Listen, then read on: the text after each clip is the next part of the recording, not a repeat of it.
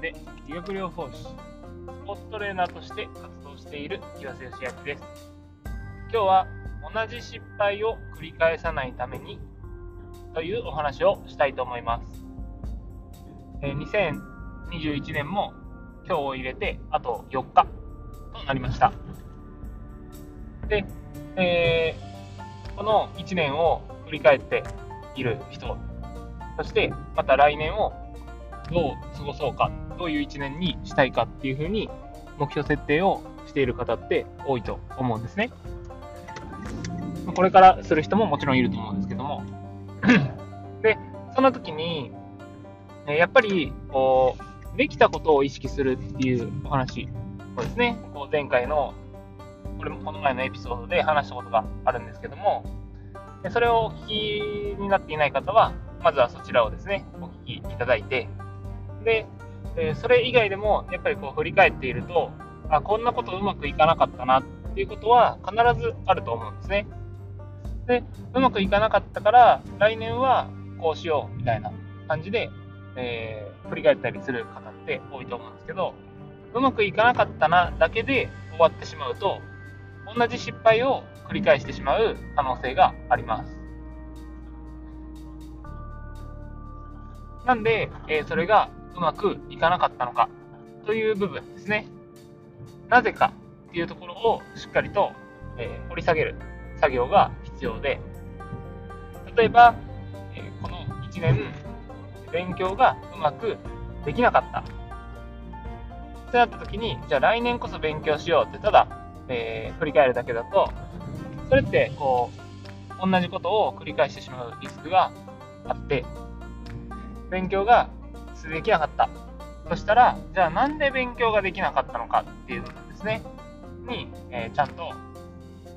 えー振り返りが必要で、理由が見つけ、理由を見つけるっていうのがすごく大事になってきます。例えば、え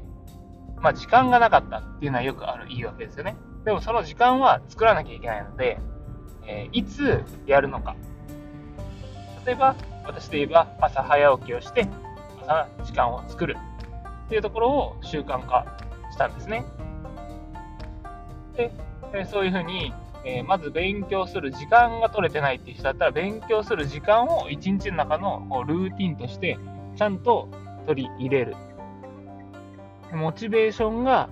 なかったとか。ってなると、やっぱりこう目標がしっかり定まってないんですよね。なんとなく勉強しなきゃってなる。じゃあ何のために勉強するの？っていう、この目的の部分がですね、しっかりしていなかったら、なかなかこう続かなかったり、実際に取り組めなかったりするので、その、えーなんでうまくいかなかったのかっていうのが、えあなたなりの意見があると思うので、そこをしっかりと振り返るようにしましょう。で、そうすることによって、来年は、じゃあ、そこがうまくいくために、なん、どう取り組むのかっていう、まあ、結果目標じゃなくて、えーと行動目標ですね。どういう行動をする？例えば、1日10分は読書する時間を作るとか。じゃあ、その読書する時間はいつするのか？それを曖昧なままで1日10分ちゃんとやるのか？例えば、寝る前に10分間読書の時間を作るとか。そういうふうに、えーいつやるかっていう、その行動の目標をですね、しっかりと明確化することによって、えーその今年うまくいかなかった出来事を来年うまく活かせることができると思います。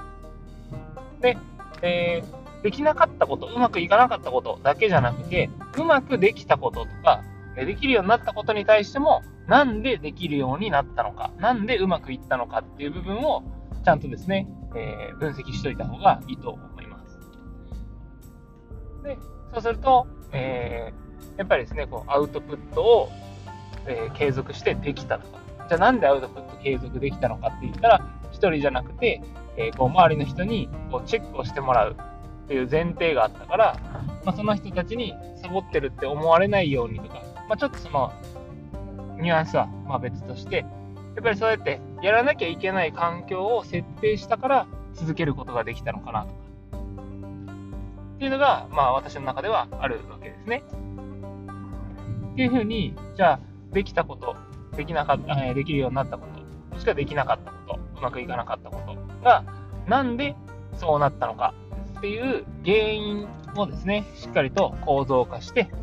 同じ失敗を繰り返さないように、そして、えー、うまくいった部分に関しては再現性を高めてですね、来年もさらにできるように、できることが増えるようにしていくための環境設定や目標設定っていうのをしていくといいんじゃないかなと思います。なので、えー、なんでそうなったかっていう部分ですね、を皆さんも振り返るときは掘り下げていきましょう。それによって、えー、同じ失敗を繰り返さないように、えー、することができると思います。というわけで今日は同じ失敗を繰り返さないためにというお話をさせていただきました。お聴きいただきありがとうございます。ではまた